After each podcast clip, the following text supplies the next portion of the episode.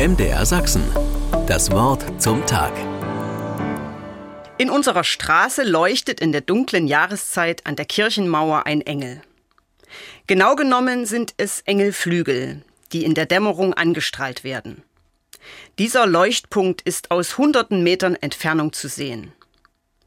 Je näher man diesem Leuchtpunkt kommt, desto deutlicher lassen sich die Flügel eines Engels erkennen bis man, vor den Flügel stehend, selber zum Engel wird.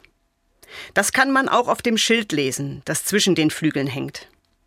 Auf dem Schild bei den Flügeln steht nämlich Engel sind Boten.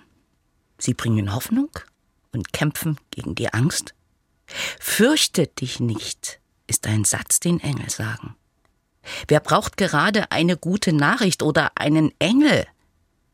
Mach ein Foto von dir mit Flügeln und verschick es an einen lieben Menschen mit einem Satz, der froh macht. Viele Menschen habe ich schon sich fotografierend vor den Flügeln gesehen. Und ich würde zu gerne die leuchtenden Augen derer sehen, die eine Nachricht bekommen. Leuchten. Sieben Wochen ohne Verzagtheit heißt die diesjährige Fastenaktion der evangelischen Kirche. Und ich denke mir, Schade eigentlich, dass der Engel, wenn die Tage wieder länger werden, abmontiert wird und ins Sommerquartier geht. Wäre doch schön, der Engel wäre noch da und würde uns beim Leuchten helfen. Wobei, zum Engel zu werden und andere zum Leuchten bringen, das geht auch so. Dafür braucht es keine Flügel. Es ist genug Zeit, das zu üben. MDR Sachsen.